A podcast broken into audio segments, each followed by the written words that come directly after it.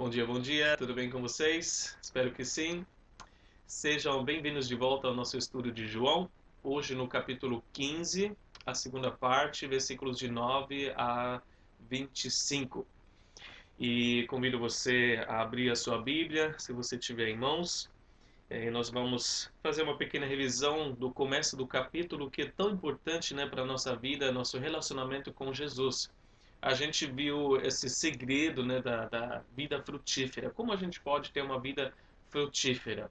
E Jesus usou essa ilustração uh, da videira e os ramos, e a dependência total que os ramos têm da videira. É que o, a, os ramos não têm como produzir fruto, não tem como fazer nada sem a videira. E a gente viu o desejo do agricultor do ramo dar fruto ele cuida, ele limpa, ele eleva, ele faz de tudo para que isso aconteça, para que dê mais fruto, para que dê muito fruto. E a gente viu essa necessidade de, uh, de nós permanecermos em Jesus, né? de viver o nosso relacionamento vivo, íntimo com Jesus, e através desse relacionamento, naturalmente o fruto vai aparecer, vai vir principalmente o fruto do caráter de Jesus em nós da gente se tornar cada vez mais semelhante uh, a Jesus. Hoje nós vamos ver dois extremos. Dois extremos. E é incrível pensar que o nosso coração, o coração humano, consegue ter, consegue sentir, expressar esses dois extremos, que são o amor e o ódio. Então hoje nós vamos ver o amor versus ódio. Né? Eu diria que é, é um ou outro. Né? Não tem um meio termo. Porque mesmo um coração indiferente, né, você falaria, ah, nem, nem um nem outro, mas se você não se importa, a, ausência de amor. Então é um ou é outro. E como o, uma moeda, né? Uma moeda tem cara ou coroa, não tem dois lados ao mesmo tempo. E o lado depende de que reino você faz parte. Se você está no reino de Deus, então você está no reino do amor, né? o amor de Deus. Se você faz parte do reino do mundo, então você, é, isso é caracterizado pelo ódio. É só ódio? As pessoas só têm ódio no mundo? Não, obviamente não. Né? Tem o amor natural pela família, tem o amor egoísta, né? Para todas as coisas que são contra o Senhor, né? Contra Deus. O amor do dinheiro, o amor uh, pelos prazeres, o amor da satisfação própria, e assim vai. E todos têm a tendência de pagar com a mesma moeda, né? Quando acontece alguma coisa na nossa vida, a gente sente às vezes, né, essa tendência, mas quem pertence a Jesus, Jesus diria: não faça isso. Agora você pertence a um outro reino. Né? Você não precisa mais agir como você agia uh, antigamente. Tem um novo mandamento: amem-se uns aos outros. Vivam o oposto. Não vivam o ódio, vivam o amor. Amem-se uns aos outros e assim a diferença vai ser visível entre vocês e o mundo. Paulo, eu acredito que acertou bem essa, essa diferença, entre esse contraste em Filipenses 2, versículo 15, quando ele escreveu vocês que venham a tornar-se puros e irrepreensíveis, filhos de Deus inculpáveis no meio de uma geração corrompida e depravada, na qual vocês brilham como estrelas no mundo. Então, a gente precisa se tornar cada vez mais puros e irrepreensíveis, filhos de Deus mesmo, mas onde? No meio desse mundo. E então, sendo assim, né, sendo cristão mesmo, discípulo de Jesus mesmo, a gente vai, em contraste desse mundo escuro e de trevas, brilhar como as estrelas no universo. Vamos começar a ler os versículos de 9 até o versículo 12 para ver como Jesus então fala falou nesse discurso, né, ali na, na depois da última ceia, com os discípulos. Versículo 9, João 15 diz assim: Como o Pai me amou, assim eu os amei. Permaneçam no meu amor. Se vocês obedecerem aos meus mandamentos, permanecerão no meu amor, assim como tenho obedecido aos mandamentos de meu Pai, em seu amor permaneço. Tenho-lhes dito estas palavras para que a minha alegria esteja em vocês e a alegria de vocês seja completa. O meu mandamento é este: amem-se uns aos outros como eu os amei. Jesus começa essa parte né, que nós estudamos hoje uh, com uma declaração de amor. Eu amo vocês, ele diz. Né? Ele dissipou qualquer dúvida que os discípulos poderiam ter tido naquele momento ainda. Eu tenho amado vocês. Né? Ele fala: eu, eu, eu, eu amo vocês tanto como, como o Pai me amou. Acho que não tem palavras para descrever a, a dimensão do amor do pai né, pelo filho. É, se a gente começa a entender 1%, a gente não, nem começou. Né? É, o nosso entendimento, a nossa, o que a gente é, começa a compreender desse amor, ou talvez experimentar desse amor, é uma gota num oceano tão vasto. Né? É o pai que amou o filho de eternidade a eternidade é, com amor perfeito, uma união perfeita, um amor infinito. Não tem como descrever isso. E Jesus fala: Eu amei vocês como o Pai me amou. E Jesus expressou esse amor ao longo da jornada com os discípulos a cada instante. Ele ensinou, ele ouviu eles, ele guiou, ele proveu, ele corrigiu, ele protegeu e no final ele se entregou por amor a esses discípulos e a, todos nós. O que nós, o que você precisa ouvir constantemente é: Jesus te ama. Jesus te ama com um amor que você não consegue nem imaginar, um amor que você nunca vai chegar ao fim, um amor inescutável, um amor incrível, um amor incondicional, um amor imutável, um amor interno. Jesus te ama. A gente precisa ouvir isso. E ele fala: permaneçam nesse amor, no meu amor que eu tenho para vocês, como a ilustração da videira. Continua, habita, faça o seu lar no meu amor, porque a essência do reino de Deus é amor. Né?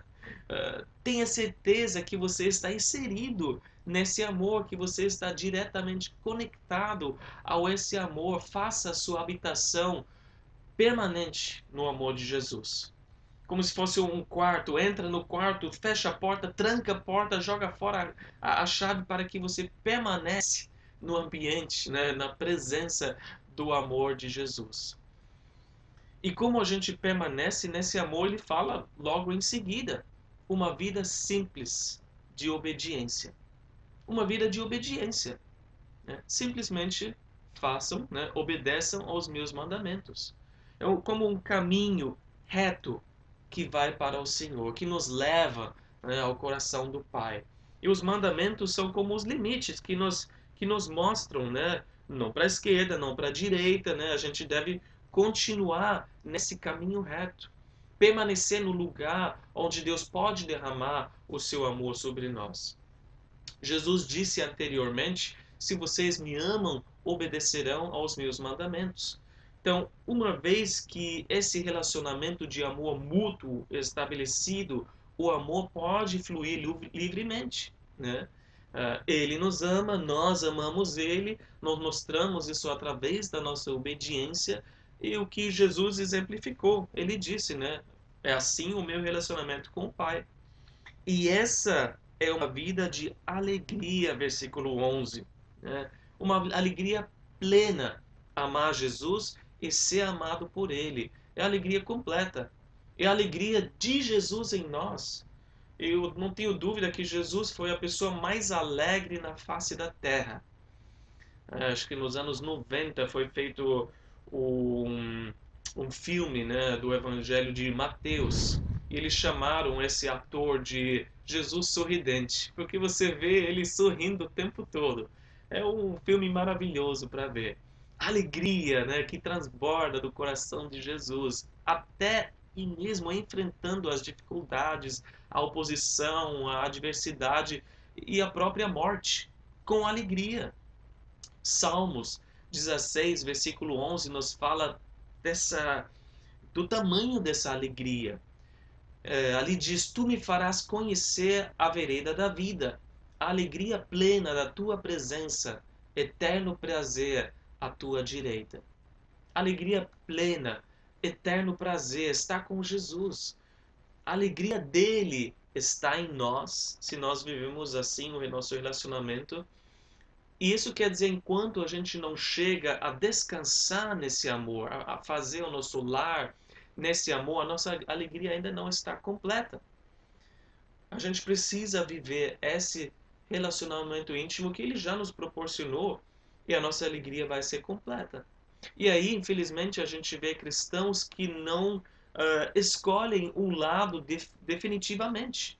Esse cristão que está em cima do muro, que na verdade tem a vida mais miserável na face da terra, não, não tem alegria, porque ele conhece demais de Jesus para desfrutar ou para se alegrar com os prazeres desse mundo. Né? Ele tem demais no mundo ainda dentro de si, que ele não quer abrir mão para desfrutar a vida plena em Jesus. Ele está no muro e não consegue ter alegria. É uma vida horrível que exige um passo para Jesus. A vida plena e satisfeita em Jesus é o que Deus quer para todos os seus filhos, para todo discípulo de Jesus. E essa é a base para a gente viver essa vida oposta de amor em relação ao ódio do reino desse mundo. E no versículo 12 nós vimos então qual é o mandamento né, principal, a gente pode dizer.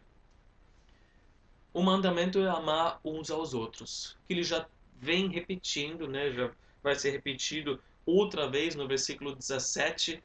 E a gente fala, até aqui, Jesus, tudo bem. Tá, a gente obedece aos teus mandamentos, tá? a gente assim permanece no teu amor, com o mandamento crer em Jesus como Senhor e Salvador, check. Um, a gente amar Jesus, Jesus é maravilhoso, check. Cortar esses hábitos da vida antiga, né? Morrer, hum, é difícil, mas Tá bom, com a ajuda de Jesus, talvez eu consiga. Check, tá bom.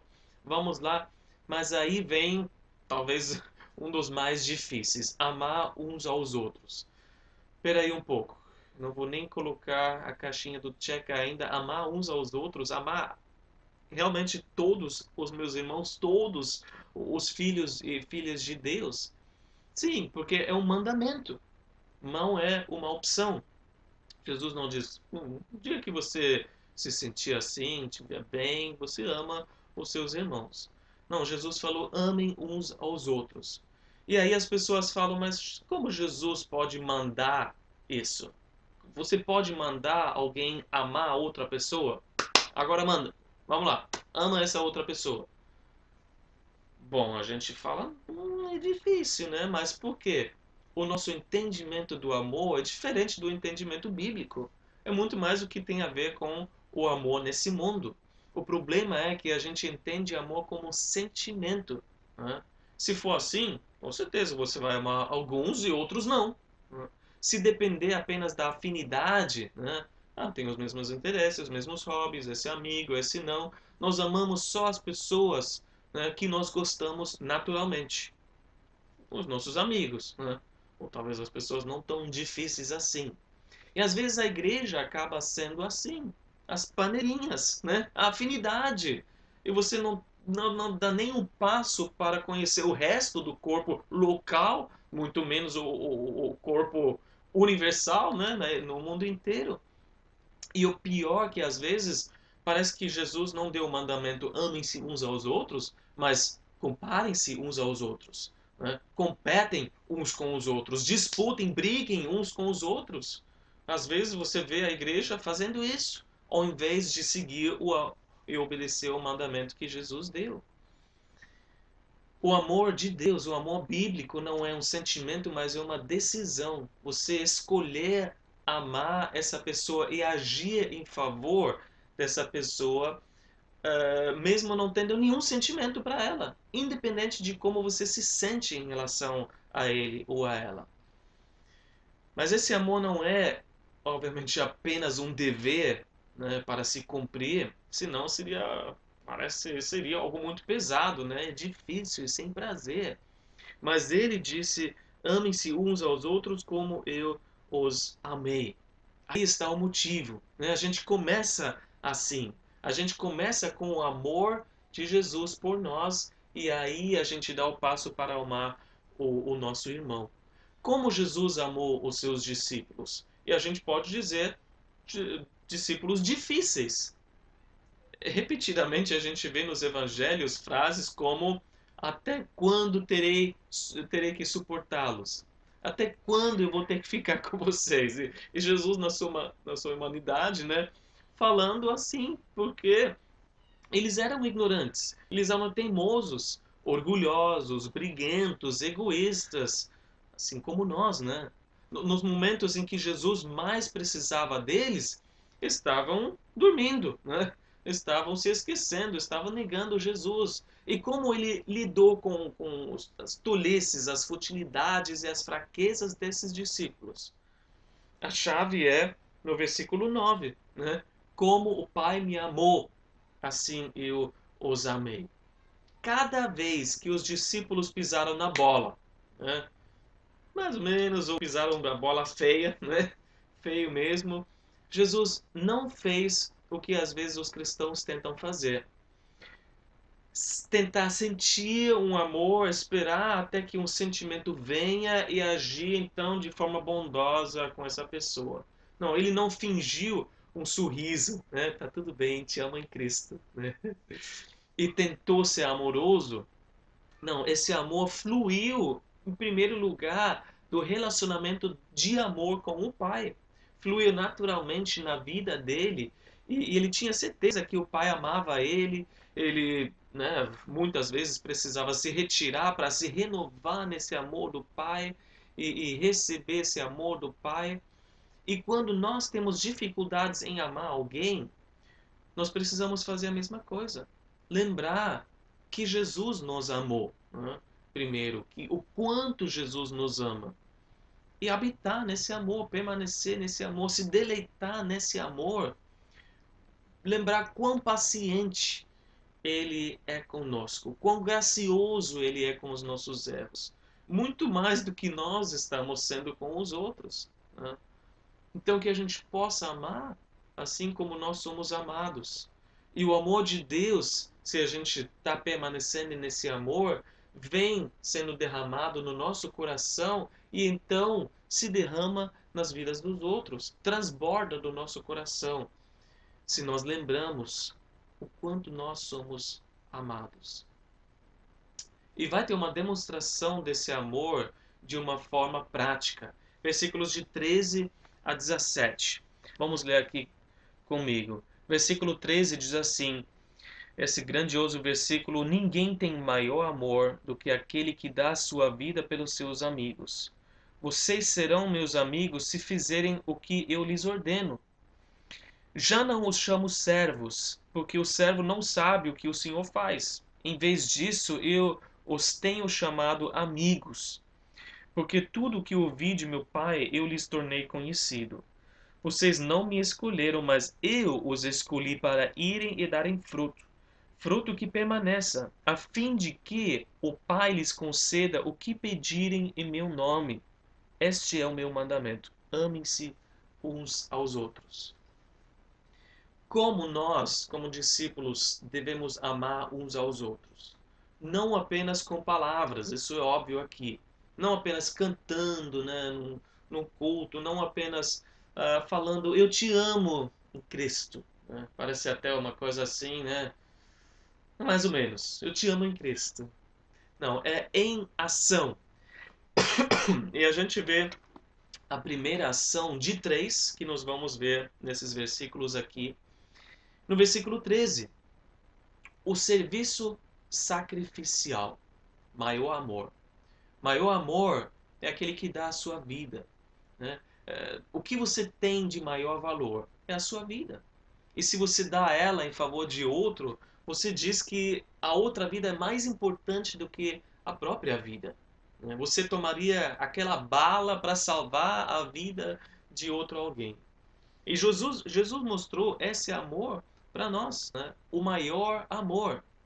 E essa nossa motivação também, já que ele nos mostrou esse amor, para andar em seus passos. Mas para nós, obviamente, não quer dizer vou morrer uma vez e por alguém e pronto. Não quer dizer muito mais uma ação contínua, né? uma atitude, muito mais do que um ato li li uh, literal. Porque você morreria uma vez só, né? Outra pessoa em favor de outra pessoa e chega, né? Acabou a sua vida. Para nós, quer dizer muito mais os vários níveis que tem de entregar parte de si mesmo ou de entregar a si mesmo para outra pessoa, se doar em favor de outra pessoa, abrir mão uh, do seu tempo, abrir mão dos seus recursos, ab abrir mão da, das suas forças, dos seus planos, talvez, para poder, de forma sacrificial, uh, servir a outra pessoa. Eu creio que é isso que, que Paulo também estava pensando e lembrando quando ele escreveu Romanos 12, quando ele diz no versículo 1: se ofereçam como sac em sacrifício vivo, santo e agradável a Deus. Este é o culto, este é o serviço racional de vocês.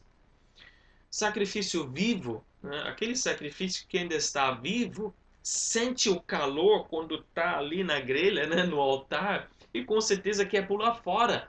Meu Deus, está muito quente, eu não quero ficar aqui. Mas mesmo assim decide ficar mais um pouco, né? decide ficar nessa posição desconfortável, morrendo para si mesmo, porque Deus está usando a sua vida dessa forma para abençoar outro alguém. E assim como funciona, sacrifícios vivos, fazendo um, sacri um, um serviço sacrificial em favor de outra pessoa. Mas também é um compartilhar mútuo, como a gente vê nos versículos 14 e 15. Segundo ponto, um compartilhar mútuo, assim como a gente ama uns aos outros. É um novo tipo de relacionamento que Jesus descreve aqui no seu reino. Jesus chama os seus discípulos de amigos. Assim como no Antigo Testamento Abraão foi chamado o amigo de Deus. Não que a gente é, para ou cessa de, de ser servos. A gente continua servindo Jesus. Mas nós somos servos com um relacionamento especial, muito especial. Né? O foco não está apenas em cumprir o seu dever, mas em andar com o Mestre, em, em conhecer intimamente o seu Mestre Jesus. Não é uma obediência cega, eu diria, né? Ou você obedece ou você vai ser punido né? assim como você trata um, um escravo. Mas é entender o coração do mestre.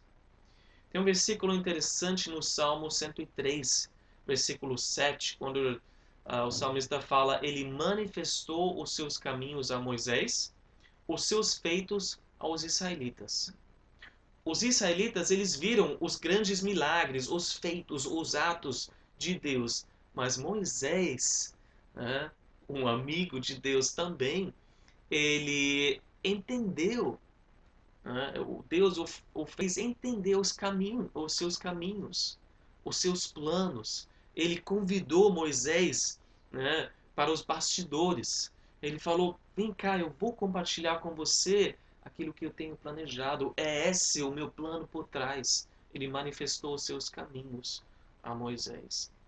Jesus disse que ele compartilhou tudo com eles, assim como ele compartilha tudo conosco. Não deixa nenhum segredo. Né? Ele nos deixa por dentro dos seus segredos. Assim como Abraão no Antigo Testamento. Né? Quando uh, né, Deus estava pronto para acabar com Sodoma e Gomorra, ele falou: Esconderei de Abraão o que eu estou para fazer e então falou aquilo que ele iria fazer. E aí a gente vê a intercessão de Abraão. E Jesus revelou tudo. Ele disse que o Pai falou para ele aos discípulos. Ele nos confia ao ponto de compartilhar seus segredos. Ele não disse, hum, agora vocês sabem demais, agora vocês precisam morrer. Como a gente sabe dos filmes assim, né? Não, ele falou, agora vocês já sabem demais, eu chamo vocês de amigos. Vem cá, vocês são os meus amigos agora. E os seus amigos mostram o seu amor, o seu respeito através da obediência. Né? Porque um verdadeiro amigo se importa com aquilo que alegra o outro amigo. E esse é o ponto. Compartilhar mútuo através de verdadeiras amizades no reino de Deus. É, existem verdadeiras amizades que você pode compartilhar suas alegrias, as suas lutas, as suas dificuldades, é deixar outra pessoa entrar na sua vida e realmente tirar a máscara. Né? Infelizmente a gente está uh, tá tendo essas máscaras, né? vai ter que usar por mais um bom tempo. Mas e as máscaras que ninguém vê? Mas a gente deixa ali, para ninguém chegar tão perto, né? Que a gente não quer que as pessoas saibam, conheçam. Mas é tirar essas máscaras que a gente coloca, é, compartilhar abertamente, se, se tornar vulnerável. O que Jesus fez. Ele deu exemplo e a gente tem que né, correr esse risco se a gente realmente quiser ter amizades. Com sabedoria, obviamente, porque infelizmente verdadeiras amizades são raras, mas eu quero te animar, quero te dar ânimo e esperança. Se você já desistiu de verdadeiras amizades nesse, nesse mundo, ah, não vai ter mais, né? Chega, já fui frustrado tantas vezes, decepcionado. Eu quero te dizer, elas existem no reino de Deus. É, elas só existem no reino de Deus. É ali que elas precisam existir. Porque nós fomos chamados para sermos amigos uns dos outros.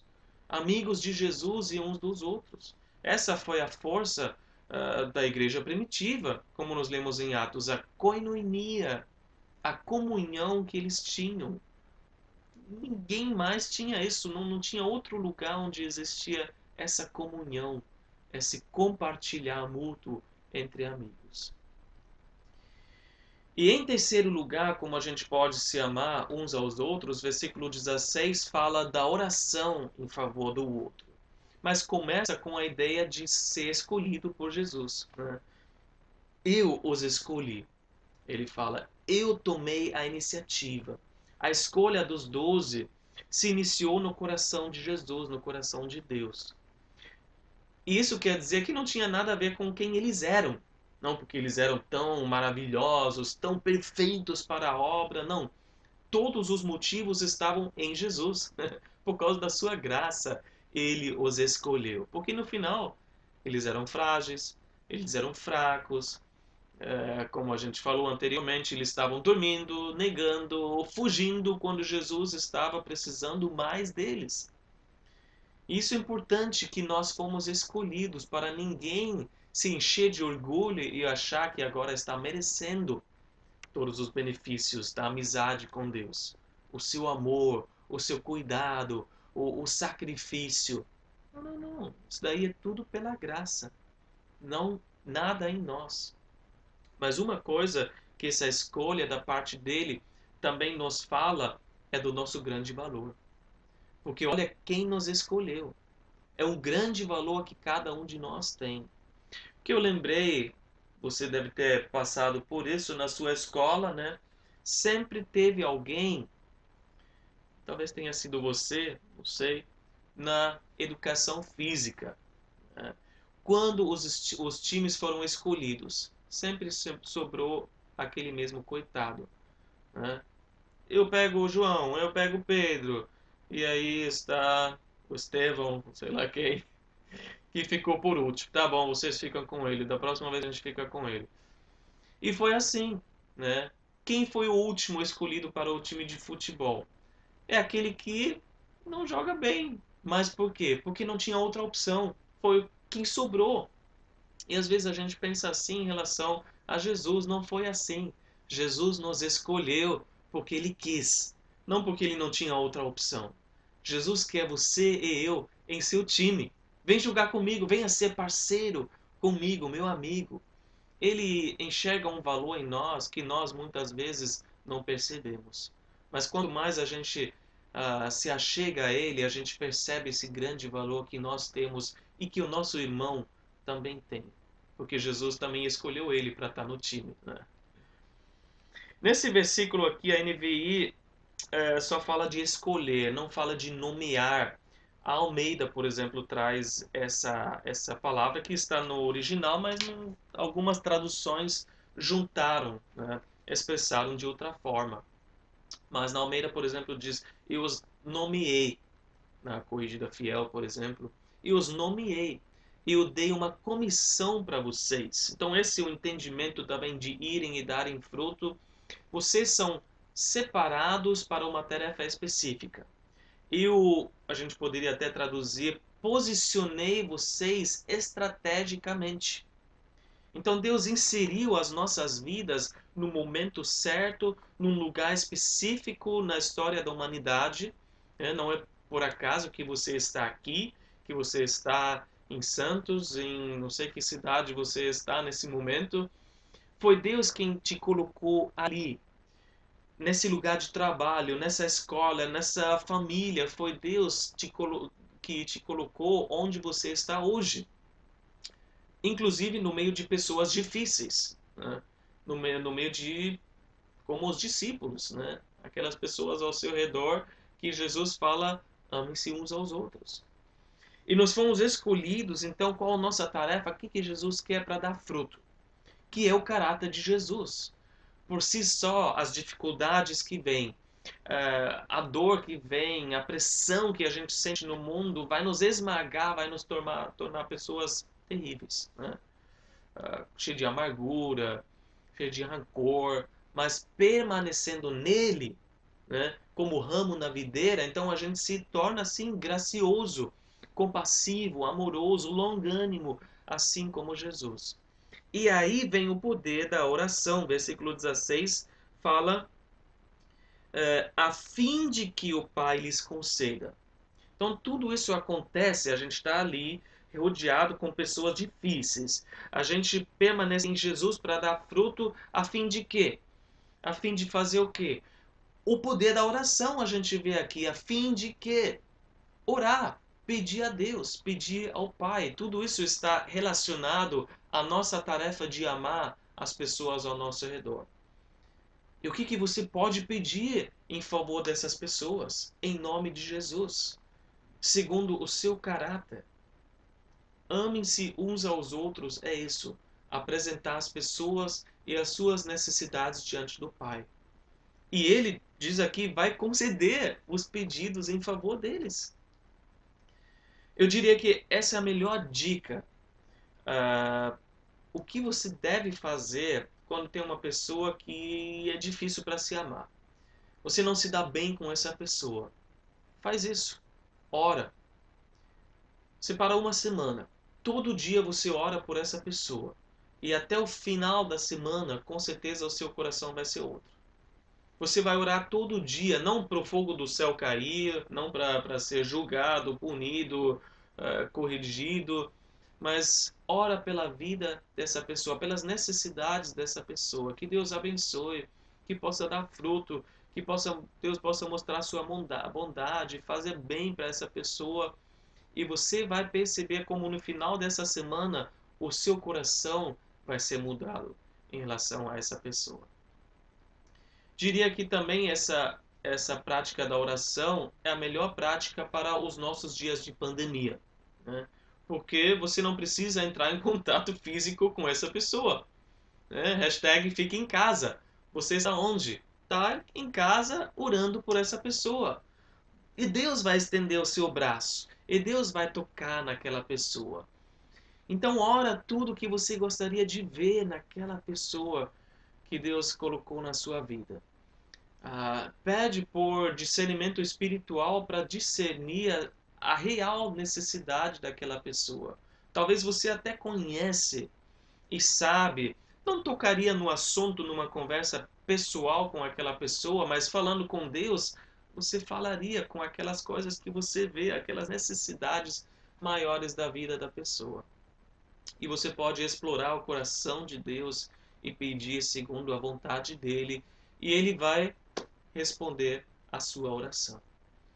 Então são esses os, os três atos né, de amor que a gente pode mostrar para os outros. Agora, para o restante do nosso, dos nossos versículos desse capítulo, nós vamos ver o oposto, né? o contraste, o ódio do mundo. Vamos ver os versículos de 18 a 20. Diz assim: Se o mundo os odeia, tenham em mente que antes me odiou. Se vocês pertencessem ao mundo, ele os amaria como se fossem dele. Todavia vocês não são do mundo, mas eu os escolhi tirando-os do mundo, por isso o mundo os odeia. Lembrem-se das palavras que eu lhes disse: Nenhum escravo é maior do que o seu senhor. Se me perseguiram, também perseguirão vocês. Se obedeceram a minha palavra, também obedecerão a de vocês. O que é de se esperar? Vimos até aqui dos outros discípulos né, e da nossa parte esperar amor. Da parte do mundo, esperar ódio. Porque o nosso relacionamento com o mundo mudou drasticamente uma vez que a gente pertence a Jesus. Ele nos escolheu, né? Para fora do mundo, nos tirou do mundo, e o mundo é esse sistema em rebelião contra Deus e tudo que pertence a Ele. E nós somos, então, esse grupo que foi tirado fora, a, a igreja. Né? A igreja. É, porque no original, eclésia quer dizer os chamados para fora. Nós fomos chamados para fora desse mundo, escolhidos, tirando, ele nos tirou do mundo Ainda estamos no mundo, mas não pertencemos mais a esse sistema. Espiritualmente, houve um rompimento radical né, com esse sistema, houve uma, uma troca de senhorio, né, de submissão. Antes a gente estava submisso a Satanás e a gente trocou esse relacionamento por uma submissão ao Deus vivo agora. Mesmo que no mundo real você não vê em 100 metros de distância quem é de Jesus, quem não é. Mas no mundo espiritual, como se tivesse uma placa neon, né? Esse daqui pertence a Jesus. Espiritualmente, agora você tem um alvo, né? Nas suas costas. Esse daqui não é mais o nosso. E o príncipe deste mundo, Satanás, sabe muito bem disso. E por isso a gente uh, experimenta tantas vezes no começo da nossa jornada novos convertidos, chegando em casa, compartilhando com, tanta alegria, você não sabe o que aconteceu comigo. Eu encontrei Jesus. Eu descobri que ele me escolheu primeiro. E aí você fala do amor. E antes, toda a sua família ou aqueles amigos te apoiaram em tudo que, que você compartilhava com eles. De repente, tem uma certa resistência. Tem uma ignorância, tem uma hostilidade que antes não tinha. Por quê? O que eu fiz? Agora você pertence a Jesus. E a atitude do mundo em relação à igreja é ódio. Ela vê a igreja como um parasito, né? algo, um corpo estranho que não pertence mais. É até incrível pensar como a igreja uh, já foi perseguida e dizem que no século XX muito mais do que em todos os outros séculos anteriores. Mas já na igreja primitiva, eles tiveram que ouvir acusações como um, eles têm ódio contra a humanidade.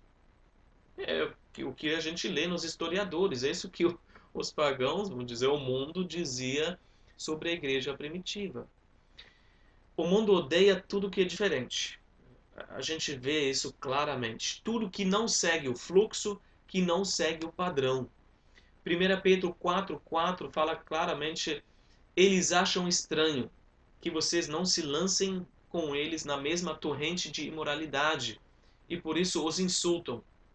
Que estranho, o que, que, que, que você tem? Não, não vai mais no bar com a gente, não vai mais naquele clube com a gente, não, não faz mais essas coisas. Por quê? O mundo ama enquanto você é dele. Ele ama os seus. Mas não ouse pensar fora da caixa. Não ouse dar um passo fora daquele padrão. E a gente vê que o mundo, tudo que pode oferecer é uma falsa amizade. Você é amigão, você é tá dentro, né, do grupo aqui enquanto você faz o que quer. Uma vez que você muda de atitude, né, vive uma vida cristã, não tem mais amizade, né? Não tem mais essa. E Jesus diz: lembrem, tenham em mente. Jesus já passou por isso. Eu já passei por isso, Jesus disse. tudo que a gente possa sofrer nesse mundo, Jesus já passou por isso antes de nós. E no final nós somos os seus servos, não podemos esperar um tratamento melhor do que o nosso mestre. Não, se ele for perseguido, nós seremos perseguidos. Se ele for rejeitado, nós seremos rejeitados. Se ele sofreu esses atos violentos, nós também podemos sofrer essa violência. Versículos de 21 a 25, a gente termina com isso. Esse ódio, porém, vem só por causa de Jesus. Por causa de Jesus em nós. Versículo 21. Tratarão eh, assim vocês por causa do meu nome, pois não conhecem aquele que me enviou. Se eu não tivesse vindo e lhes falado, não seriam culpados de pecado. Agora, contudo, eles não têm desculpa para o seu pecado. Aquele que me odeia também odeia o meu Pai. Se eu não tivesse realizado no meio deles obras que ninguém mais fez, eles não seriam culpados de pecado, do pecado. Mas agora eles as viram e odiaram a mim e a meu Pai. Mas isso aconteceu para se cumprir o que está escrito na lei deles: odiaram-me sem razão. Todo aquele ódio, Jesus fala, não é nada pessoal, gente. Não é por causa de vocês, porque vocês são terríveis, porque. Não, é, tudo tem a ver comigo nós, a igreja, sofre os atos de ódio diretamente, né? É pancada na cabeça, é rejeição, é zombaria e tudo mais. Mas é só porque nós pertencemos a Ele. Nós levamos o seu nome. Né? O seu nome está na nossa testa. Na verdade, é tudo por causa de Jesus. E direcionado a Ele. Né? Através de nós, direcionado a Ele. E por isso o autor de Hebreus falando para aquele povo que estava sofrendo muito por se ser associado né, a Jesus, disse em Hebreus 12, versículo 3: Pensem bem naquele que suportou tal oposição dos pecadores contra si mesmo, para que vocês não se cansem nem se desanimem. A igreja pode pensar, mas não é justo. O que, que a gente fez? Nós tentamos amar, nós tentamos ajudar, nós tentamos sacrificar e a gente só né, oposição. Pensem bem em Jesus que suportou tudo isso para não se desanimar, para não se cansar. E é que essa oposição vem porque não fazem ideia quem Jesus é, quem o Pai é. Né? Não fazem ideia a quem estão perseguindo de verdade. Assim como Saulo, o fariseu que foi atrás dos cristãos, né? tentando prendê-los. E ali na, na estrada rumo a Damasco, ele finalmente conheceu aquele a quem ele estava perseguindo de verdade, Jesus. Mas ele não tinha noção, ele estava fazendo isso numa cegueira religiosa. Né? E, infelizmente, tem a cegueira religiosa também que, uh, que persegue os, os cristãos, os discípulos de verdade. Mas é o mundo. Né? que faz isso porque não conhece o nosso Senhor. E faz isso porque no final Jesus veio e é a pedra no sapato eterno de, desse mundo. Né? Jesus veio incomodando o mundo. Jesus veio para mostrar que nós somos pecadores. Mostrou isso através de todas as suas palavras, mostrou isso através de todos os seus atos milagrosos, né? E, e mesmo assim, o povo o rejeitou. Até hoje, Jesus é o sapato, o, a pedra no sapato do mundo. Né? Incomoda. O mundo tenta de tudo para se livrar dele. Tenta tirar até a memória dele. Tudo que lembra de Jesus. Vamos tirar essa cruz. É, é apenas uma moda que a gente usa agora. Vamos, vamos tirar o vocabulário, tudo que tem a ver com Jesus e a palavra de Deus. Vamos tirar Jesus e a essência de Jesus das leis né, que a gente tem. Uh, vamos tentar ignorar Jesus. Mas tentar ignorar Jesus não faz ele ir embora. Né? Ele continua incomodando. Não muda o fato que o mundo está perdido em seus pecados está sem desculpa. Está sem desculpa. Mesmo assim, o ódio vem. O mundo odeia sem razão, como diz no versículo 25. sem razão. Não tem razão, na verdade, porque é, Jesus é a única esperança para a salvação. Jesus é o amor que estendeu os seus braços para salvar o homem perdido. Jesus é a única coisa boa que existe nesse mundo. Apesar de tudo, é ódio, é ódio. Que a gente não seja conhecido assim como o mundo, mas que nós, como discípulos de Jesus, sejamos conhecidos pelo amor, né? pelo amor uns pelos outros, enquanto o mundo é reconhecido pelo ódio. Para que tenha esse contraste tão forte, tão grande, para que nós possamos mostrar a diferença. Porque o mundo, no, no fundo dos fundos, quer ver amor verdadeiro, amor não fingido, como Paulo diz em Romanos 12, 9. Não quer apenas um paz do Senhor, né? Te amo em Cristo na frente e, e a fofoca e a calúnia por trás. Ninguém é bobo, né? As pessoas sabem que muitas vezes é isso que acontece. O mundo precisa ver o mundo não fingido, sem hipocrisia. E aí o mundo vai perceber que há uma grande diferença para falar novamente do versículo que nós citamos no começo, Filipenses 2, versículo 15, que vocês venham a tornar-se puros e irrepreensíveis, filhos de Deus inculpáveis, no meio de uma geração corrompida e depravada, na qual vocês brilham como estrelas no universo. Que a gente possa brilhar nesse contraste como estrelas no universo, por causa do amor que a gente tem uns pelos outros.